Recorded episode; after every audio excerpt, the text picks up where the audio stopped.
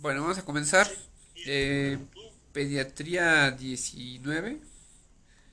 Después vamos a poner pediatría infinito. Entonces vamos a hablar sobre patología tiroidea. Les dejo a mi compañero José Luis, lo que yo desayuno. Vaspa. Hipotiroidismo congénito. Endocrinopatía más frecuente. Hipotiroidismo congénito. ¿Va? Ajá. Luego tenemos la causa más, quítame ahí, que dice José Luis que no veo, güey. Tú también, no mames. Menos, un poquito menos. Ahí está. La causa primaria es casa, ahí dice causa, que yo creo que es la causa más frecuente. Entonces corrígele. ¿no? Hipotiroidismo primario, ¿no? La causa más ajá, primaria es la causa, es la causa más frecuente y la disgenesia tiroidea la más frecuente de ellas. Es que si no recordarás, el hipotiroidismo se divide en primario y secundario. El primario son alteraciones de la glándula, güey. Entonces, dentro de estas alteraciones hay agenesia y disgenesia tiroidea. Entonces, la más frecuente es la disgenesia tiroidea, ¿va? Va. Puede ser debido a genesia, hipoplasia o la principal, ectopia de tiroides. Que déjame decirte que no estoy seguro que esté bien ahí. Puede ser debido a genesia, hipoplasia o a la principal ectopia tiroidea. No, eso es pregunta de nada. Déjame que lo confirmo, porque eso no está bien. Eso sí me lo han preguntado, güey, y eso no está bien. En México, según yo, no es no es esa madre, ¿eh? A ver, déjenme ver. No mames, es que tú también te pasas de artista. Rápido, aquí lo tengo a. Acá está, a ver. Lo más frecuente, güey, entonces es en nuestro país. Yodo, bla, bla, bla, la madre hipotiroidismo congénito asintomático más común, primera causa de retraso mental, bla, bla, bla. Sí, güey. En México el primario, el 85% es debido a disgenesia tiroidea, güey. Te dije. Dos abajo, ahí, o sea, mira, dice, para que entiendas, primario, ya vimos que son alteraciones de la glándula, agenesia o disgenesia. Y aquí dice, la causa más, eh, la causa primaria más frecuente es la disgenesia tiroidea, güey. ¿Va? Pero después dice, puede ser debido a genesia, eh, a agenesia hipoplasia o la principal ectopia de tiroides. Ni madres, esto no es ectopia. Esto es eh, disgenesia y de la disgenesia es la ectopia. ¿Va? O sea, así en ese orden de ideas, güey. Ya si te equivocas, es disgenesia y de la disgenesia es la ectopia. ¿Va? y siendo la, la, localización más habitual la sublingual.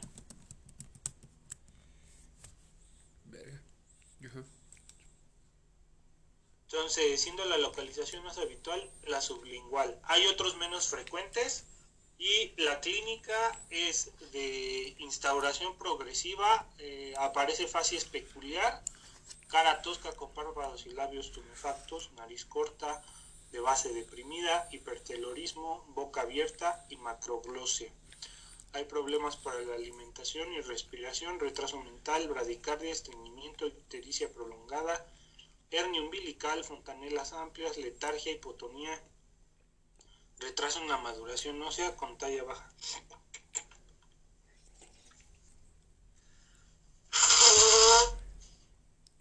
Y aquí te faltan otros signos súper importantes, ¿no? Hernia umbilical. Hernia umbilical es como el que te van a poner siempre, ¿no? Por ronca, puede estar letárgico, etcétera, ¿no? Diagnóstico, el clínico, no, y aparte la fontanela, las fontanelas es, la de enfrente es este, amplia. ¿Cuál es la, la, la pinche fontanela que está amplia? Fontanela la, posterior amplia. No, la, la anterior es. No, este, es la posterior la que está amplia, ¿no? Sí. Que no, las dos están amplias. La posterior tiene que estar más de punto, más de punto cinco centímetros, güey, para que sea amplia. Pero la de arriba se llama lambdoidea, ¿no? La lambdoidea creo que es también la que está amplia. Ajá. No, güey, mira, te lo voy a sacar rápido de la GPC, ahí viene, güey, todos los síntomas, papi.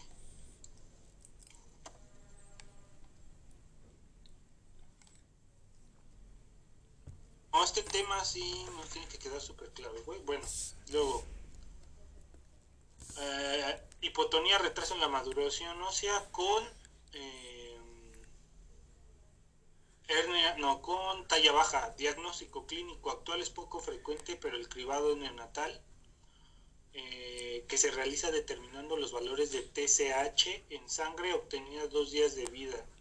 De hecho es después de los dos días de vida porque las hormonas tiroideas duran más este de duran hasta tres días. Dos días de vida se recomienda repetir la toma en las dos semanas en los niños prematuros, recién nacidos de bajo peso, enfermos críticos y gemelos. Entonces aquí esa madre yo creo que está hablando de, ¿cómo se llama? Del tamizaje, ¿no? Que no viene como tal, pero creo que es el tamizaje. Entonces, la presencia de ictericia, eh, entonces, esto es pregunta de Nan, güey. ¿Cuánto tiempo tienes para hacerle el pinche tamizaje al niño, güey? Eh, son los tres primeros días, ¿no? ¿Y hasta cuándo? Creo que son desde los hasta los hasta el quinto, ¿no? No, y antes de dos semanas. Acuérdate, el tratamiento es la piedra fundamental para que el niño no, no desarrolle retraso mental, que ese es lo más... Entonces, a ver, es lo que se a quiere ver, entonces, evitar. ¿Qué quieres evitar? Que el niño tenga retraso mental. Así, güey. a ver, entonces, ¿Y hasta cuándo tienes que iniciar el tratamiento? Antes, creo, del día 12. ¿m? a ver, ya me respondes. Entonces, el tercer día es lo máximo, del ter- tercer al cuarto, a la segunda semana. Ajá. Se recomienda, o sea, la recomendación, lo que dice R, según yo, la del GPC, es del tercer al quinto día, güey. Ah, Ok, es lo que decía. Pero, o sea, todo esto se dice porque el niño lo que quieres prevenir es que no le des tratamiento y ese tratamiento no debe de ser iniciado después de la segunda se- semana por el riesgo de retraso mental. ¿va? Y después, entonces, este, la presencia de ictericia, hernia umbilical, hipotonía, fontanelas amplias, es sugestivo de hipotiroidismo congénito, claro. Presencia de ictericia, que esta ictericia, ¿cómo va a ser característica? Ya leímos ictericia, güey, ya tienes que saber. ¿Cuándo va a empezar esta ictericia, güey? La de hipotiroidismo, Sí. no sé, puede ser al nacimiento. ¿Eh? Puede ser al nacimiento. No, güey, ya el nacimiento. Solo que esté muy cretino, pero no. Acuérdate que esto no es lo más común. Mira, piénsalo, piénsalo porque este niño al nacimiento tiene hormonas de la mamá, güey. Te tienes que esperar hasta menos de dos días, ponle, unos dos días, para que tú le hagas el tamizaje. Pero acuérdate que estos niños eh, pueden ir creciendo dentro de lo normal. Entonces lo más común no es que se presente al nacimiento, güey. Que sea después de la fisiológica. Que acuérdate que la fisiológica lo común es que se presente al tercer o cuarto día, güey. Toda ictericia es patológica el primer día y después de las dos semanas de vida, güey. Sí, al, Entonces, al de las... más de dos semanas, güey. Este niño va a empezar con ictericia después de dos semanas, ¿va? Entonces, la presencia de ictericia, hernia umbilical, hipotonía, fontanelas amplias es sugestiva de hipotiroidismo congénito, güey. En sospecha de hipotiroidismo por valores elevados de TSH, se debe emplear un ultrasonido de tiroides y la gamografía de tiroides con yodo 123 o con tecnesio 99 lo antes posible. Que aquí, mira, aquí tú ahí el diagnóstico lo tienes aquí, así, pero la neta que yo me acuerde no es así, güey. O sea, en la GPC es, tú agarras a, todos los niños, vas a agarrar y les vas a hacer este, el tamiz a huevo del lugar, esa madre no está discusión. Después de eso, güey, eh, que hacer un segundo tamiz y si el niño tiene, sale con problemas, ya este le vas a hacer el ultrasonido, güey. Pero según yo le tienes que hacer dos este dos tamiz neonatal, güey. ¿Va? Sí, ahí dice, ¿no? Déjame nada más checarme aquí. A las dos semanas, ¿no? para- ¿Eh? A las dos semanas repetir el tamiz.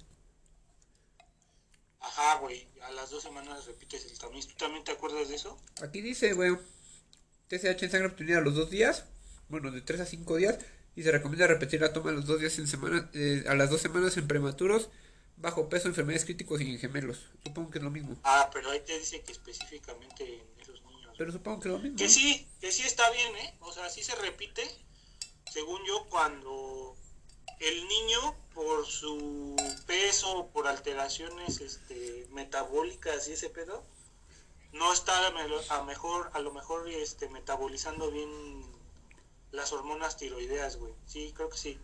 Entonces, eh, en sospecha de, y después entonces, después de eso, güey, lo que vas a hacer es la presencia de ictericia, bla, bla, en sospecha de hipotiroidismo, valores TSH, se debe emplear el ultrasonido de tiroides y la gamografía tiroidea con yodo 123 o tecnesio 99 lo antes posible. La maduración ósea retrasada es indicativa del grupo de cronicidad del hipotiroidismo. Entonces la maduración ósea retrasada se es indicativa del grupo y de cronicidad del hipotiroidismo. Y el tratamiento, que ahí, a ver, güey, o sea, es que este, no, este tema está bien pinche grande. Ahí que le haces a un niño con hipotiroidismo, ¿cómo ves la maduración ósea, güey? Pregunta de NAM, ya me la hicieron también.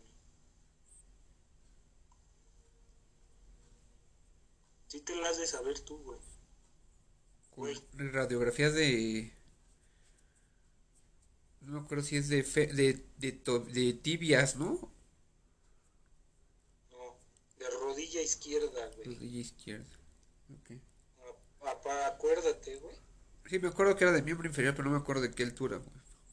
Entonces, rodilla izquierda. Órale, órale, padrino. Y este. Y el crecimiento, el- y el crecimiento lo, es con radiografía de mano, ¿no? y el crecimiento es que es por edad. Según yo, cuando están muy chiquitos, así como recién nacidos, es de rodilla. Y ya cuando son más grandes es de mano, güey, exactamente. Ok. Y este. De muñeca, ¿no? Entonces, mira, yo aquí tengo un cuadro súper importante del tamiz neonatal.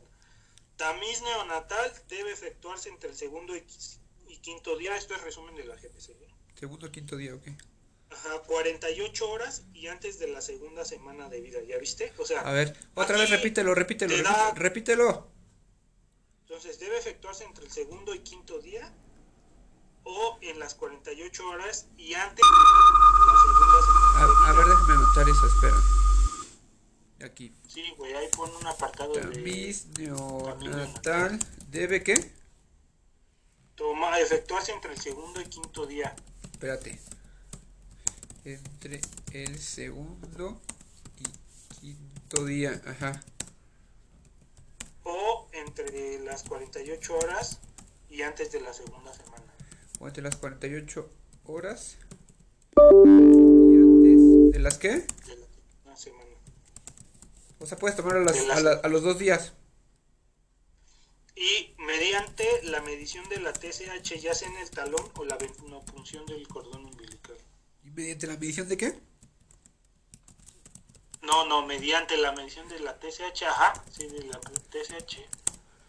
Ya sea por de la toma del talón o venopunción umbilical.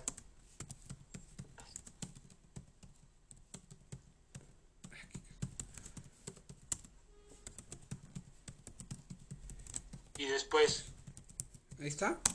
la segunda toma ajá, se debe hacer entre la segunda y la cuarta semana de vida, güey. Entre la segunda y la cuarta. Sí, es lo que decíamos, ¿no? Dos semanas. Ajá. Ajá. Y después, en los prematuros, eh, en gemelos, hay que iniciar el tratamiento antes de los 15 días de vida, güey. Fíjate, antes de esa segunda toma, güey. Entonces, ¿en quién a lo mejor no te vas a Hay que iniciar el tratamiento antes de qué? Ajá. De la segunda semana de vida. En ellos no te vas a esperar entonces a hacerle la segunda toma, ¿eh, güey? Y Ya, ya, no mames, quieres Ya, güey. Cálmate, padrino, ya estás llorando y Sí. todavía Sin Yolanda, güey. Ándale.